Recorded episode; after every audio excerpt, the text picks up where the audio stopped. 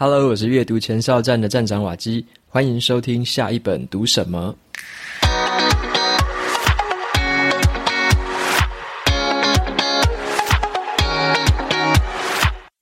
这一集的节目是跟大人学联名播出。大人学是一个我非常喜欢的知识分享平台。大人学它指的就是成为成熟大人的学问。特别是啊，当我们离开学校之后，难免会遇到很多人生的难题，但是老师没有教，父母也没有提。大人学这个平台呢，就希望用理性的思考，还有社群的力量，提供大家优质跟正向的内容，去弥补教育的断层，让更多的人迈向成熟大人之路。平台上面有很多精彩的文章、讲座和课程。那我想要特别推荐给大家的是。大人学的 Podcast 的节目叫做《大人的 Small Talk》，这是一个由两位创办人 Brian 还有 Joe 主持的一种访谈型节目。那节目的内容包含了职涯发展、人际沟通、个人成长、商业管理，还有两性关系，是我觉得很少见的这种高品质、高知识含量的 Podcast 的节目。那今天的这一集联名节目的内容呢，就是我接受主持人 Brian 的深度访谈。那访谈的主题就是改变需要勇气，而勇气来自于思考。这是一段从半导体到自媒体的寻梦之旅。访谈的内容会围绕着我的新书《只工作不上班的自主人生》，并且从 Brian 他的独特视角，带着大家一起去了解这段旅程背后的故事。也邀请大家在听完节目之后，如果对大人学有兴趣的话，可以前往节目资讯栏找到更多的资讯。接下来呢，我就把节目的时间交给这次联名访谈的主持人 Brian。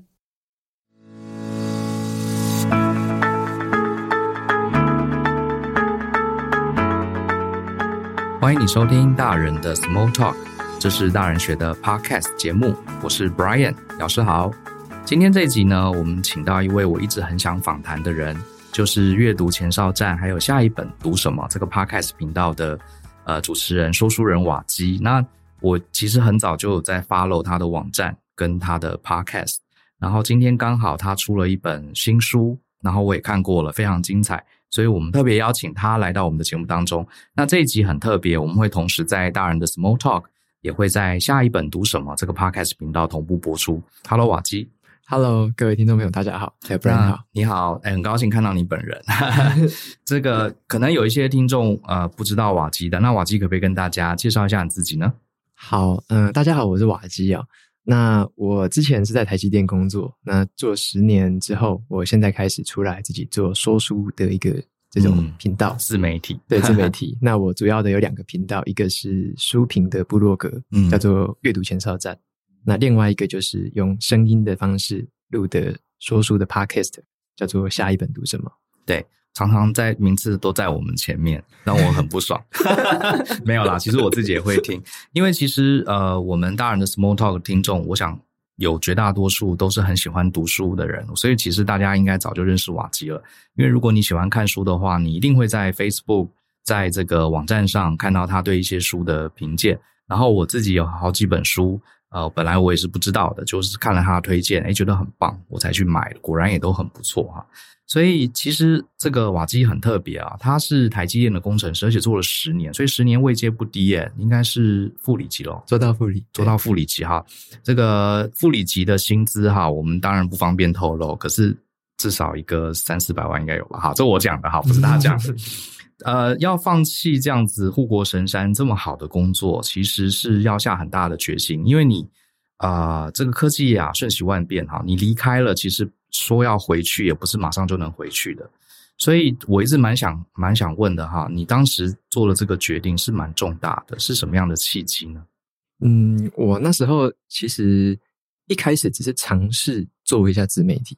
一开始是尝试的心态，想说改变一下生活上的一个步调，嗯，因为原本很很紧凑，很压力很大，那开始去做一些可以让我分心，嗯，可能写一些心得啊，分享这样子。我打断一下好了，你要不要直接讲你书里面那个故事？我直接讲故事。我觉得那故事太精彩了。其实我是故意问他，他其实有一个 moment 是让他从工程师，其实工程师就做台电工程师，你根本就是人生胜利组，应该没有什么好。要求的。可是呢，瓦基在书里面有提到，他遇到了一个很特别的转折点，让他重新思考了人生。好，就是我以前是工作狂，嗯，然后我就因为我那时候跟女朋友的相处比较像是我以工作为重，然后我女朋友或家人朋友都放在很后面，呃，所以全部的时间、啊，或者是行程的优先序都以工作为优先。嗯哼，那这样的一个方式变成了我的女友或者是我的家人，他们的行程或他们的安排常常会被因为我的影响，对，所以中断。嗯，所以我女友有一次其实是很累积很多次了、喔。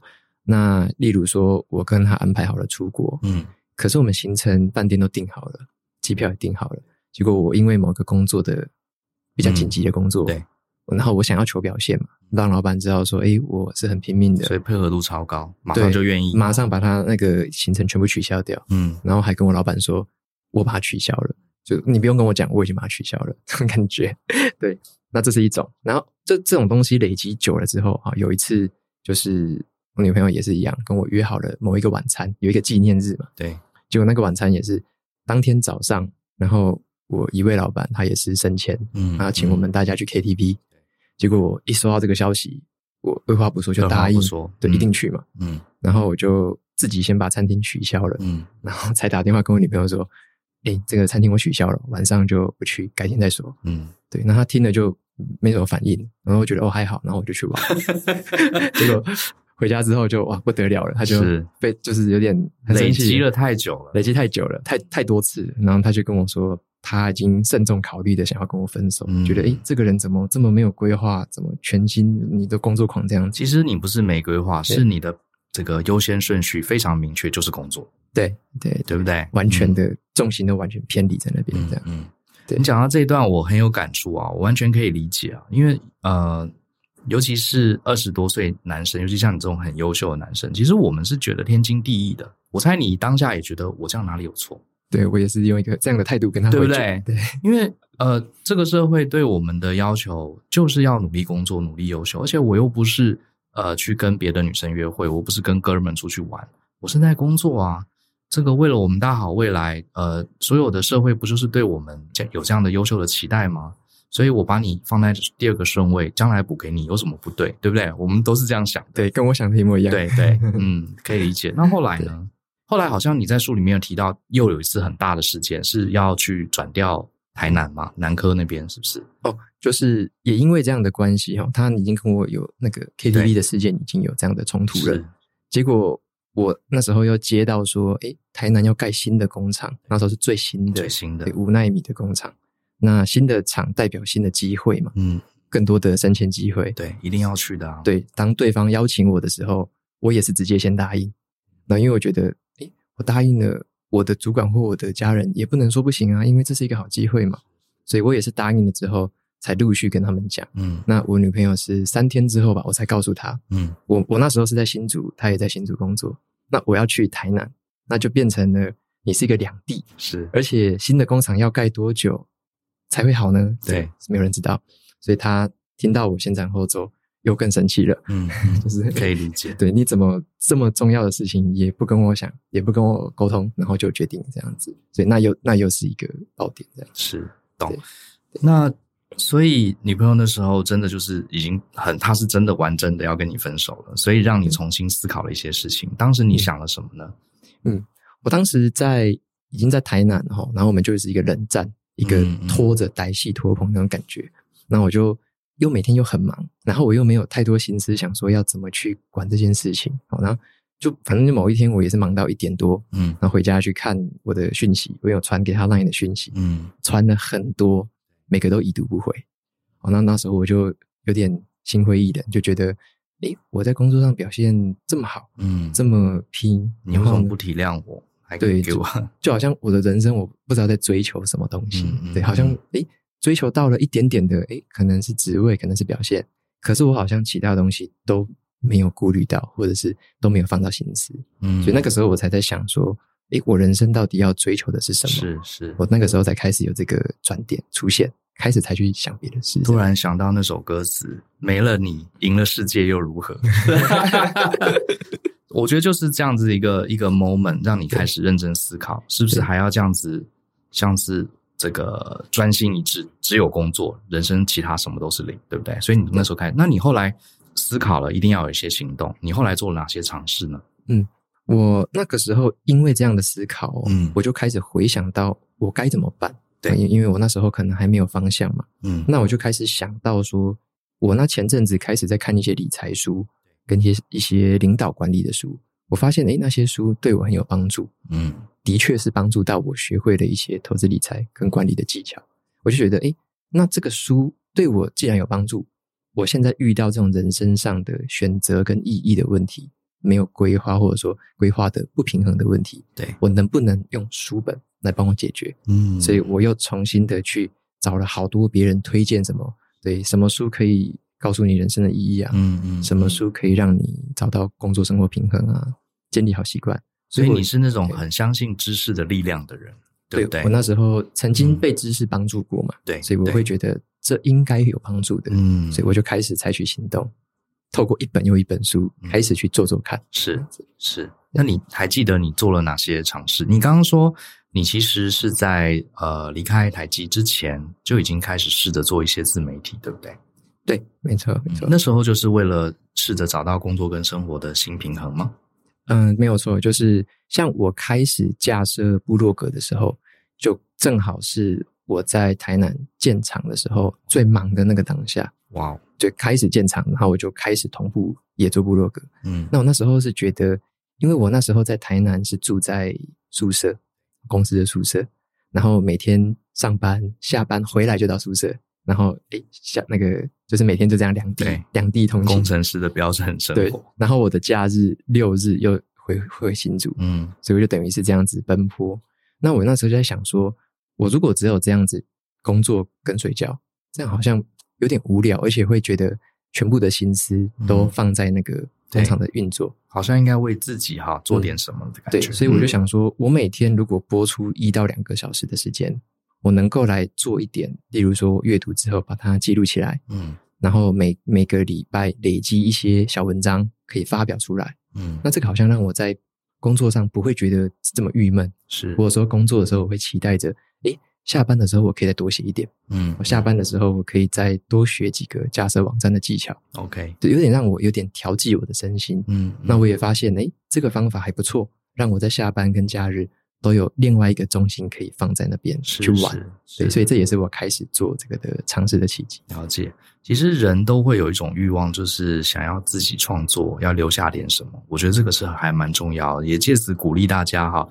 呃，你不管是不是要跟瓦基一样做一个很成功的自媒体，其实你自己写点东西，自己拍点影片，自己做点记录，你会感受到一种很不一样的这种充足感。对，那。呃，可不可以跟大家分享一下是什么样的？你后来是怎么决定？因为正式开始做一些尝试，获得一些回响，这是一回事。可是真的要放弃现在的工作，啊，靠自己做自媒体谋生，这是一个很大的决定。诶，你呃，这个 moment 你是怎么决定啊？我不要当上班族了，我要自己出来试试看。第一个会有财务的问题啊，第二个就是家人朋友他可能会念啊，说啊你。把这么优秀的儿子培养的那么好，都进去我们梦想要进去的行业，居然你自己不要了。我觉得这个 moment 你当时是怎么思考的呢？嗯，这个问题很好，就是像我那时候其实是做的很好，然后就是表现也什么都不错。是，但是为什么开始去思考这件事情哦？我觉得因为我有看到一个观点叫做以终点为始哦，以以终为始。那还有一个观点是说，要选择一个比较不后悔的那一条路。嗯，我就被这些观点渐渐的影响，然后我就在思考说，像我开始分享这个读书方面的这种心得或感悟之后呢，我发现，诶，在这个算是在市面上，或者说在我能够接触到的媒体里面，这样的类型能够有这样综合性的表现的，好像很少。对，那大家也是很期待着我持续的分享，持续的了解，说，诶。我接下来要学什么，分享什么？那我觉得说，这好像是让我感觉到有一个很独特的一个贡献跟价值。那我觉得这个价值好像跟我原本在工作岗位上扮演一个功能性的小角色，这个感觉就越来越巨大。嗯，那种感觉是一开始还没有很明显，但是随着我越这件事情越做下去，然后越有成就感，嗯，越有影响力之后，我才渐渐发现那两者之间的差别。嗯，那也是在到了某一个时间，我发现。我做的事情其实是有获利潜力，而且也有获利的各种方式。那我也开始去尝试，诶，什么样的方式可以获利？也发现这是可以的，是可行的。对，而且在某个基础上，要吃饱穿得足是很 OK 的。那我最大的困难是，我我只要吃饱喝足就够了吗？嗯，还是说我的那个外在的获利是必须要匹配我以前的成就？对，所以我觉得这对我来说是很大的挑战。是啊，因为如果没有这样匹配的话，我的离开好像会显得很奇怪。对，所以我更难的是，我必须要把这个事业规划的更能够匹配到我以前的待遇跟收入。然后也才能够进一步的说服我的家人说：“诶，我要转换了。”嗯，所以我在这本书里面分享了一些策略跟方法，是我我我怎么样去朝那个方式建立起我不同的那些就是就获利管道。然后我也去评估说这些获利管道它未来的成长性，嗯，就有什么样的机会。那所以在这几个考量之下，加上我原本就已经有的财务基础，对，因为我有学投资理财，所以我已经有建立了很基本的一个被动收入基础。所以在这几个综合的因素考量，我会发现我要做这个决定，它有点像是一个跑道的转换，嗯，而不像是说我是放弃了一切江山，然后我从零开始。对，我会觉得是一个转换跑道的一个切换。了解，嗯、欸，所以我觉得你很特别。你一开始可能是因为感性哈，跟女朋友的之间的一些冲突，让你思考这件事。可是你后来真的要做的时候，你却是非常理性的。在评估这整个过程的可行性哈，所以这本书里面你也有分享这一块，你当时怎么呃在理性部分你怎么去考虑做这件事，到底能不能赚钱，能赚多少钱，你有哪些管道可以进行啊？我觉得这确实是这本书里面非常精彩的一部分哈，理性感性兼具，我觉得这是很重要的。那你呃，我好奇的问说，你过程你最后就离开台积了，呃，这个过程中一一路都很顺利吗？还是你曾经有遇到一些挫折，让你甚至开始有点后悔？我觉得比较大的挫折是来自于跟家人的沟通吧。嗯，因为嗯、呃，毕竟做这个决定，它不只是我自己而已啦，它也会可能会影响到我家人。对，例如说我们的相处、我们的沟通，可能常常都会围绕着这件事情。嗯，那我那时候做的就是我尽可能的来跟我的父亲沟通，因为我特别提父亲，是因为父亲他的观念是比较保守，我们家是比较公务员的体系，所以。他在这个方面会有很大的抗拒，那我在思考的就是我要怎么样去说服他，怎么样跟他沟通，让他理解我在做的这个事情算是一个可以获利的事业。嗯哼，所以我大概花了前后一年的时间，才渐渐沟通这件事。OK，对，那后来才渐渐让他了解，像他现在已经渐渐理解说，原来这个是一个有商业模式的东西，是是，而不是一个单纯的兴趣。对，然后我也在沟通的时候，我刚刚也跟他们闲聊到说。大人学选择这本书，嗯，里面有一个章节是在讲怎么跟父母沟通这件事情，没错，没错，好像四个步骤。对，我后来读到才发现，那如果我两年前也就读到这个，该有多好。那我自己是用自己的这个错误跟人生去学到这一课，怎么跟他们沟通。嗯、所以那时候在这个上面很多纠纠结，就是我心里面跟他们的沟通，嗯、以及我心里面会对其他朋友可能对我原本的期待或原本对我的观感，嗯、会不会就此改变？这个是我觉得心理上比较需要克服跟跨跨过去的一条这个坎。所以你觉得最大的挑战反而是去说服你身边亲密的人，所以你自己内心是很很很确定的。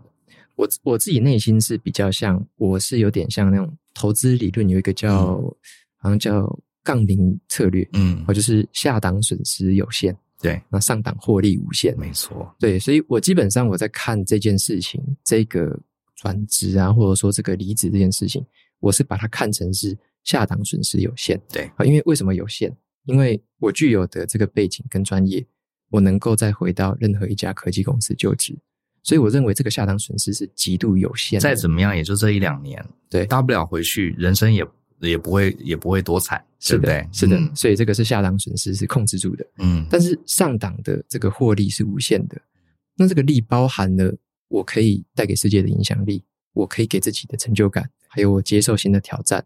那当然还加上你说那个额外的收入之类的。是。那这些我觉得上档的获利是无限的，这个是我没办法想象的。对。那我比较倾向的是寻找这一条路，就是看到这个有控制的风险，但是又可以有不同的获利机会的。是。所以，所以我后来做策略的想法是用这个框架在做思考。我觉得我们的思考真的蛮契合的，因为我们在我跟就过去在 Podcast 的文章中也讲过，很多时候你就先想最坏的状况，好像之前我们有些同学，他想要呃，他没有出国游学呃留学的经验，英文也不好，可他想去国外工作，然后很害怕，想了好几年都不敢动。我就问他说：“你就试试看啊，最惨会怎么样？”他说：“老师会很惨呢。”我就说：“能多惨？你大不了就是去国外，然后三个月发现自己听不懂，然后你就被发二了嘛，还能多惨？”他想想，哎，对啊，而且我说你就算被发二你这三个月你不要跟人家说你去英国工作啊，你都不要讲，同学也不会知道。你默默三个月之后就回来了，你就继续回去上班，人家也不知道你失败。而且更何况你去国外工作，你可能不会被 fire 啊。结果很多同学就听到这样子一想，可是我说你万一没有被 fire，你在英国、在美国很有成就，那可能是你台湾永远做不到的事情。其实就是你的概念，对不对？对，因为很多人会恐惧，其实就是因为他恐惧是那个恐惧感本身。你真的去拆解那个恐惧。你就会发现，其实就算很倒霉，什么都搞砸了，好像也还好嘛。可是万一没有搞砸呢？你可能会多出很多很多的机会。所以这样子一分析，就觉得嗯，值得一试，嗯，对不对？对，我觉得这个概念真的非常好，哈，很高兴从听到瓦基他也有这样的概念，哈，英雄所见略同，而且他也实践在他的人身上。那我也很好奇，可不可以我们来做一个使用前、使用后的对比？现在呃。以前在台积的您大概讲了，就是呃，全副心力都在工作上，好，人际关系尽量简化，对不对？然后一切以工作为重，然后每天的生活就是处理公司的事情，然后下班住宿舍，顶多花一两个小时，哈，看看书，这就是你工程师的人生。那现在的你呢？你觉得这中间的现在的生活跟以前生活差别在哪里？还有你的感受如何？嗯，我觉得比较大的差异是，呃，现在我自己的人生，我认为是比较自主。嗯，自主的成分比较高。这种自主是我会去决定说，我一天的工作时段，哪些时段要做什么事，对，那哪些时段要安排。例例如说了，我现在我都会去很很制定的规划，说我早上、中午前，嗯，就是做比较多创意力的。例如说，我要阅读跟写作，写写文案，我都会在早上做。那我就会去让自己在下午的时候进行一些会议啊，嗯，访谈啊，一些邀约合作，一些杂事的行政的处理。都放在下午，那我的傍晚其实就很自由，我在做我喜欢的事，就是我还是喜欢阅读，所以我傍晚都会阅读一些，就是我会同时看两三本书嘛，嗯，所以就傍晚就做我喜欢的事，就是阅读，对，所以那其他的时间，其实我会把一些假日啊，一些安排，我都可以把我跟朋友啊，跟我女友的这个聚会，跟这种邀约，我都可以把它放在优先，先都把他们先定好，那我可以去决定。我什么时候想要多赚一点钱，什么时候少赚一点钱，我可以去决定这件事情。嗯，对对对，我觉得真的最，我觉得我自己也可以呼应一下哈。我觉得创业之后啊，倒也不是说钱赚多赚少的问题，真的最珍贵的就是那份自主权。我觉得真的自主权真的很爽，嗯、就是你你会有一种，其实啊、呃，我就是要看人哈。我发现有些人其实没有很喜欢这种自主权，嗯、因为他会不知道我这天要干嘛。他呃，反而是照照表操课，照着公司的 schedule 走，他会比较安定感。可我觉得这要看人哈，像我跟瓦基可能比较类似，就是我们觉得自由无价。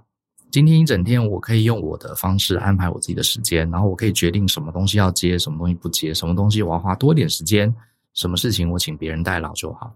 我觉得这是一个很，第一个本身就是自主的感觉很好，第二个它也是对我们自己经营自己的一种一种一种训练。嗯。我我也想分享一下，看看瓦基有没有这样的感觉哈。我觉得以前我在上班的时候，我之前上呃之前的工作是在纽约呃的一家顾问公司，好，美国公司上班，然后我的同事都非常非常顶尖，很优秀，然后每天也很忙。我觉得那时候呢，呃，也我也不会说我不快乐，我也是快乐的，因为能进到那么优秀的公司，跟那么优秀的人。可是我当时会有一种冥冥之中的压力，就是我会去跟别人比较，就是我会想说，哎呀，我。我三十五了，我只做到这个组长，是不是太弱了？我好像四十应该要升到经理，然后呃，我好像应该要去英国公司历练一下，我好像要怎么样怎么样？我满脑子都是想着在那个大组织里面要爬，往上爬，而且我会比较跟我同年龄的人爬得比我快还慢。我觉得那种焦虑是一直在心底的，可能平常没有说出来，可是就是会有这样的想法。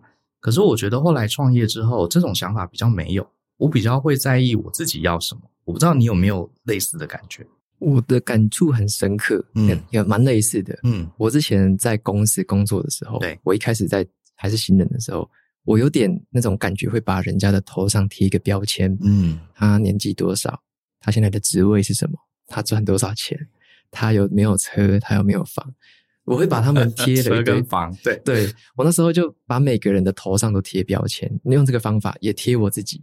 那我觉得我那时候其实工作的目的就是在追求这个标签能不能比别人更漂亮，嗯，比别人更快，是更好，更多。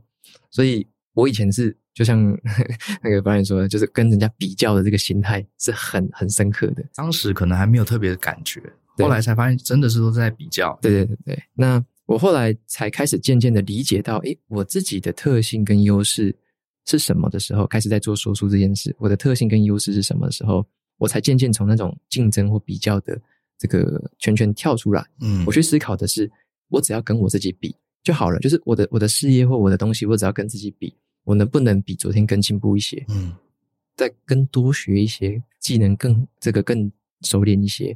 所以我觉得，光是这样子的一个跳脱，我对我整个心情的那种平静跟稳定，还有我觉得可以逐步累积这种很安稳的心态，我觉得就有很大的影响。真的，你讲到心情稳定，这是一个很明显的反差哈。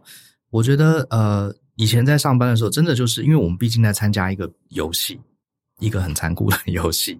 所以我们都会往外看，然后来跟别人比较。可是你自己创业之后，哎，你突然间你自己自己养自己，你自己决定，你也要负责自己负责一切。反而我们会花很多时间跟我们唯一的这个员工，就是我们自己去对话，去了解说，诶，我到底擅长什么事情？那种我不擅长的事情，那我就不要去做了。可是我擅长的事情，我要尽量把它做好。我要怎么安排我的时间？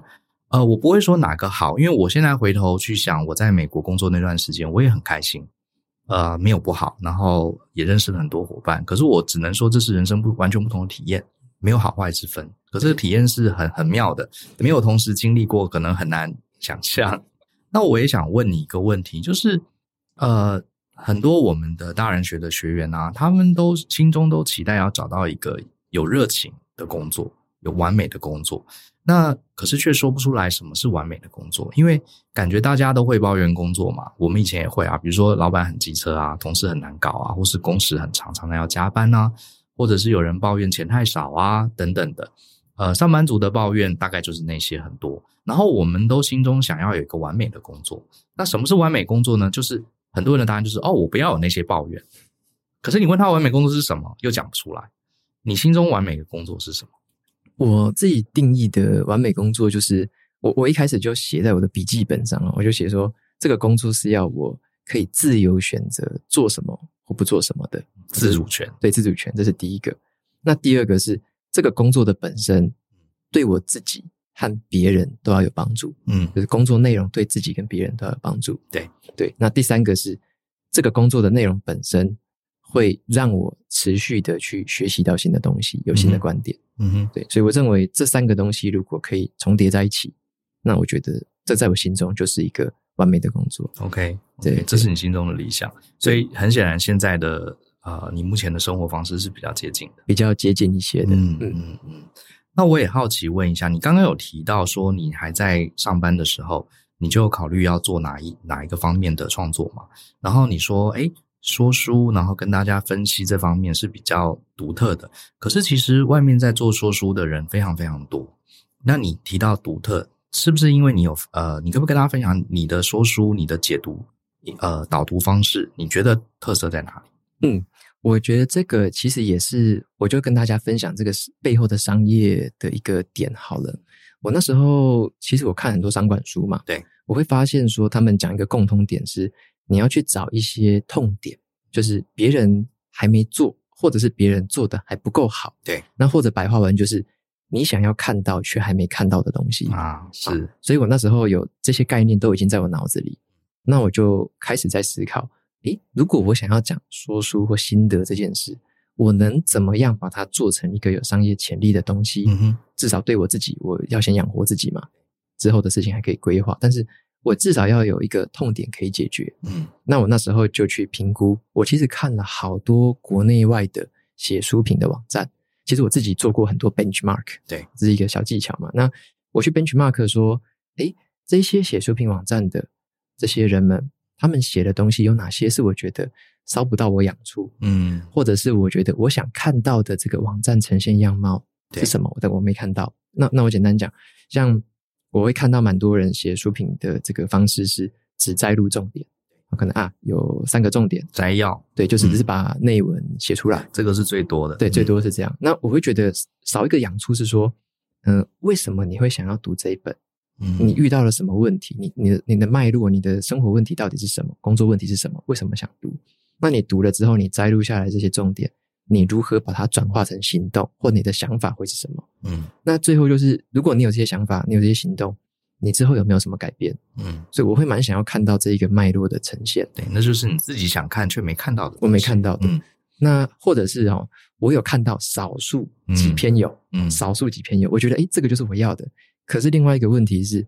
他们做的都不够久，哦、他们做的都不够有系统，对，可能网站不好看，可能 podcast 不好听，可能什么什么，可能有缺缺缺缺缺，就整个体验没有很完整，体验不完整。嗯、那最后一个是让我见部落格的一个稻草，就是我看很多的书评部落格会放一大堆的广告。哦，那那我阅读的时候，我是很讨厌看到很多广告的，我一直跳出视窗。对，那我就觉得我的网站上面在阅读的体验不要有任何的广告。嗯啊，我我觉得我的网站不需要靠单纯的曝光广告去赚钱，嗯，所以我就想说，那我既然综合这些东西是我要看到的东西，嗯，那它就代表一个痛点，现在市面上没有，那我就可以成为去做出它的人，啊，所以我其实所有的这个商业后来的商业模式都是基于这几个我想要看到的改变，嗯，而去逐步打造出来的一个这个我所谓的现在的整个自媒体的框架或我的管道这样子，嗯。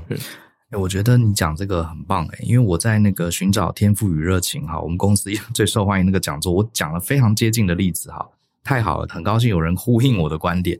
我也常跟同学讲哈，其实这个时代，你先不要去想说什么上班创业哪个好，你要想的是这个世界上还有好多好多的需求，其实还没有被满足。好，很多同学不能理解，说我们科技那么进步，什么都有啦。可是像刚刚瓦基他就讲说书，你光讲说，哎，我们来做说书，你光听到说书两个字，你可能会觉得很多人都在做。可是如果你真的好，我们英文叫 dig into the detail，就是往下钻探，你真的去看，也不用看太多，你看十个说书的频道，你就知道这里面有很多东西其实是还有一些空间的，甚至是很大的空间。你不要光讲说出两字，很多人做就不做。好，我们有些同学是这样，可是你真的往下钻探，真的很多。你说你想要做料理，我跟你讲，你就去做炸鸡排。炸鸡排现在完美了吗？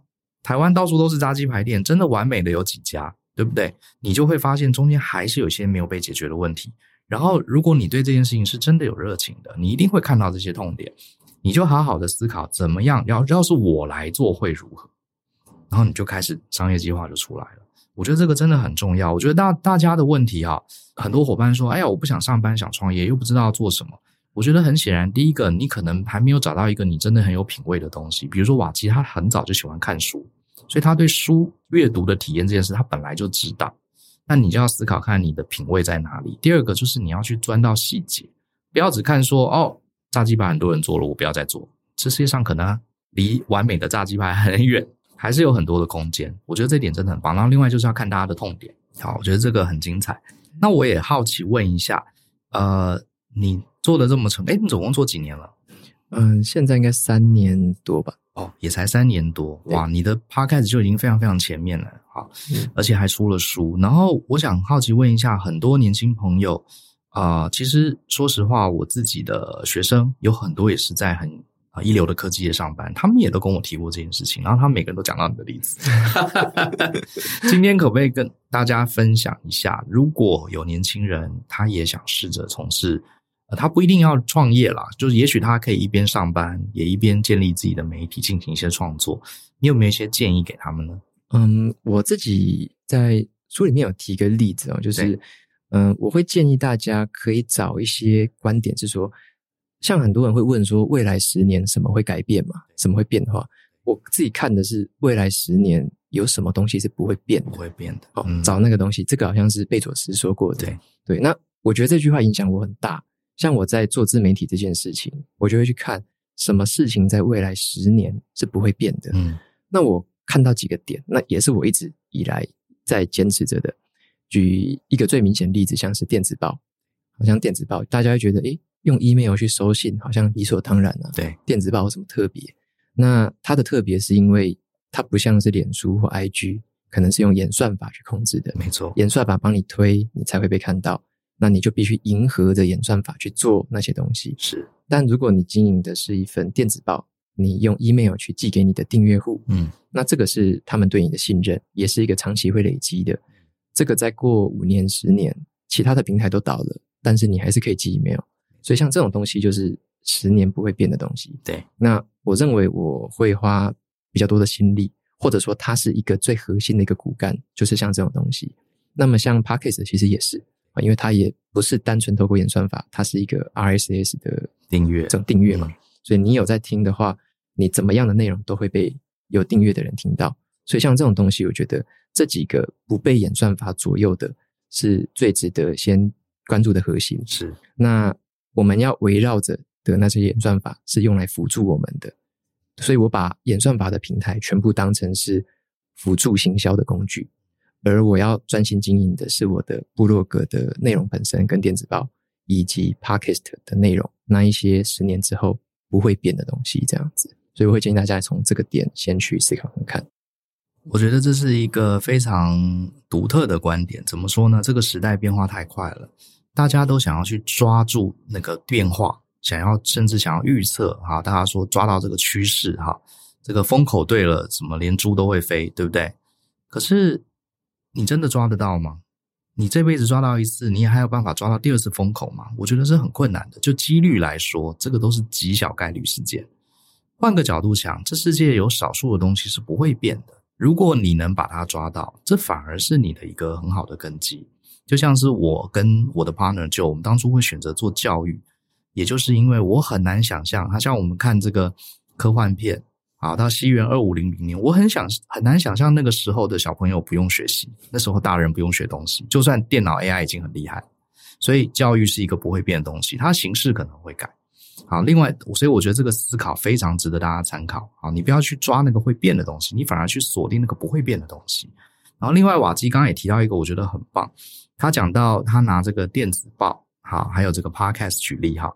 电子报跟 Podcast 刚好是很多做这个内容行销的人不不屑的东西，为什么呢？因为他觉得哦，这个要订阅才能看到，那我想要吸引更多人来啊，那很少人订阅就不会看，而且他可能会 ban 掉我的电子报啊，我就不能狂撒。可是我觉得这看你用什么思维来看，像我的话，我们公司也是做 Podcast 跟这个电子报，因为我反而就是要这些愿意订阅而且愿意留下来的。我反而不是呃不是特别喜欢 YouTube 或是 TikTok 啊那种狂撒的人，因为你狂撒最后呃你真的做不起来也罢，你真的做起来了，你就会被演算法绑架，你就非得要符合演算法的想法。那我们做创作的人，如果你真心觉得你的创作是好的，你要吸引某个特定的族群，反而电子报呃订的人少，我不担心，我只在意那些人订的人是不是真的想看这个东西，而且他留下来。Podcast 也是一样。所以我是觉得，今天我们聊这些东西，如果你是想做内容创作的，其实也许真的可以呃切换一下你的思考方式啊，我觉得蛮有意思的。那我也想问一下，呃，瓦基的工作需要很厉害的输入能力，还也需要非常强大的输出能力。我们这个时代大家都知道，尤其是我们的两方的听众，都是很重视输入跟输出的人。可是这个资讯实在太多了，大家最近都很害怕这个知识恐慌、知识焦虑症哈。对于怎么样有效的输入跟怎么样有效率的输出，有没有什么简单的建议给大家一些参考？嗯，我我分享一下我自己输入的心法哦。我自己输入心法是比较谦虚的，就是我只能吸收很少量我在乎的东西。嗯，我只能吸收很少量我很在乎的东西，所以。我只要是跟我有兴趣的领域不相关的，我一律是眼不见为净。对，我几乎不看。例如说，呃，八卦新闻事件，其实我几乎是不看。嗯，那我只看什么呢？好，例如我最近像我在写这本书，是比较像是工作自主嘛，或职场自由，而我只看这相关的东西。那我对阅读写作有兴趣，我只看这相关的东西。那或者我接下来可能会对时间管理一些议题想要探究的更深。那我只看这个有兴趣，所以像是费曼吧，我记得他有他有一个 idea，他是他关心的领域大概就是十二个。嗯，好，那其实我现在我的主题表其实也就是十二个，跟这十二个无关的，我一概屏蔽屏蔽掉，就 不看都不看。对，所以我的心思其实只要花很少数的心思在这一些很少量我关注的议题就可以了。所以我的输入是很单纯的。好，那这个也带来了下一个好处，就是那我的输出也可以很单纯。好像我就不会去评论什么时事、评论八卦，因为我根本没看嘛。那那我只会评论什么？我就只会评论那十四十二个我很感兴趣、我有意愿继续深究下去的问题。那我就可以，因为因为我已经渐渐的了解我对哪些事情会有兴趣。我我不是对所有事情有兴趣，我只对少数事情有兴趣。那我的输出就只要在围绕在那个上面去做输出。所以大家可能会觉得，诶，我好像很会输入，很会输出。对，其实并不一定，因为我接触的资讯量相对是单纯而且少。嗯，那我就针对这些少而单纯，但是它只它的可能品质又好的这种资讯，浓度高，浓度高的，诶，我针对这些好好的吸收消化，再把它输出。所以我最后看大家看到的结果，可能是我输出的结果，嗯，可它前面是一个比较简单的一个 mindset，这样了解。所以关键是在减法，而不是去加法，对不对？嗯，对。而不是把自己弄得很累，到处去搜罗，反而是想清楚，反正我不可能全部都吸收，我就 focus 在那几个我最在意的主题，缩限它。我常跟我的学生讲一个例子，我觉得人的注意力、精力、体力是有限的，它就很像是你手上有一把柴火。你这把柴火，你可以这个，你想要把水煮热，你最好把这个柴火集中在一个小锅子，这个小锅子就会煮到一百度，你就滚水可以用。可是如果你很贪心，你把这小小的一把柴火试图去煮十锅水，最后这十锅水每个都温温的，没有一锅水可以喝，就是这个感觉。我觉得这个是很重要的一个思考哈，真的不要贪心，要做减法才会有所成。然后我也想。其实这本书啊，我觉得蛮有意思的。不过我就不用介绍了，因为我毕竟是个读者。我想要请作者来讲一下哈，这是你的第一本第一本书，对不对？书名叫《只工作不上班的自主人生》，反而讲的不是什么输入输出，对，也不是讲书评，对，对不对？讲的呃，你可不可以跟大家介绍一下这本书？你为什么当初想写这本书？而且为什么要定这个主题？还有它主要的内容？好的，我我自己有一个一个一个呃 insight 在我脑海里，就是说，如果我要写一本书。我必须先活成那本书啊，就是因为我看很多我喜欢的作者写的书，我感觉他们就是那本书，所以我自己也有一个这样的印象，就是我要写这本书，我就必须活成这本书。那所以我在写这本书的主题呢，其实就是我的人生嘛。嗯、我我在有那一个契机开始转换之后，我采取了哪些行动，哪些步骤，我思考了什么事，其实就是这本书的内容。嗯，那意思也就是说，这本书就是我自己的一个代表。对，那。嗯，我想要传达的讯息就是，其实跟书名有点类类似哦，就是那个自主人生，我觉得是一个很关键的点。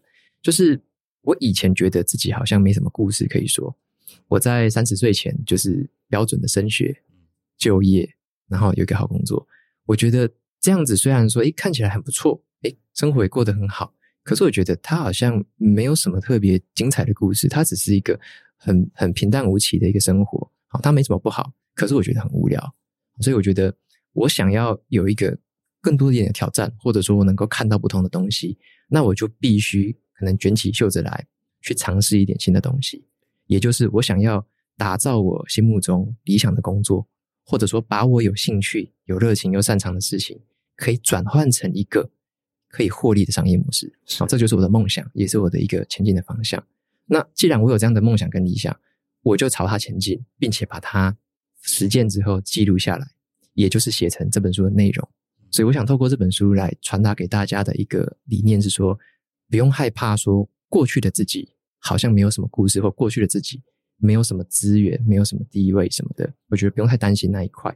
我们真正的故事其实是从我们现在开始到未来的每一刻，嗯，其实才是在写我们人生的故事。那这也是我透过这本书自己得到很深刻的启发。嗯，这本书。可能八九成的内容是来自过去三年，我有那个转变之后，对，才有这本书的内容。所以我会告诉过去三年的我自己，也会告诉他说，不要太担心未过去的你是怎么样，你的未来还有很多的故事可以写。那现在就开始动起身来，来写自己的故事，这样。很认同啊，故事真的是自己写的，什么时候写最好就是现在。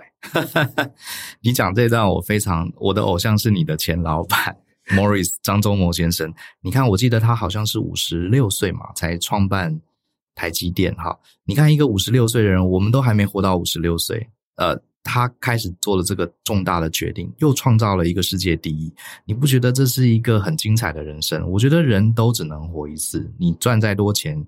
呃，时间到了，也是要去该去的地方。我们为什么不掌握自主？我觉得这本书关键真的就是“自主”两个字，我是我最喜欢的。好好活出自己，我觉得非常棒哈。而且我今天跟瓦基聊，我我发现我们呃大人学的这个核心精神啊，跟你这本书写的其实非常契合。因为我在呃寻找天赋与热情这场讲座里面讲了很多观念，我都在你这本书重新呼应啊，感觉非常开心。所以也希望，呃，不管你是大人呃的 Small Talk，还是这个下一本读什么的听众，也许我们以后两边大家都可以多多交流，分享一些有趣的人生故事或者体验，我相信一定会很棒。谢谢你今天来我们的节目，谢谢，非常谢谢邀请我，谢谢，谢谢，相信思考，勇于改变，那我们就下次见了，拜拜。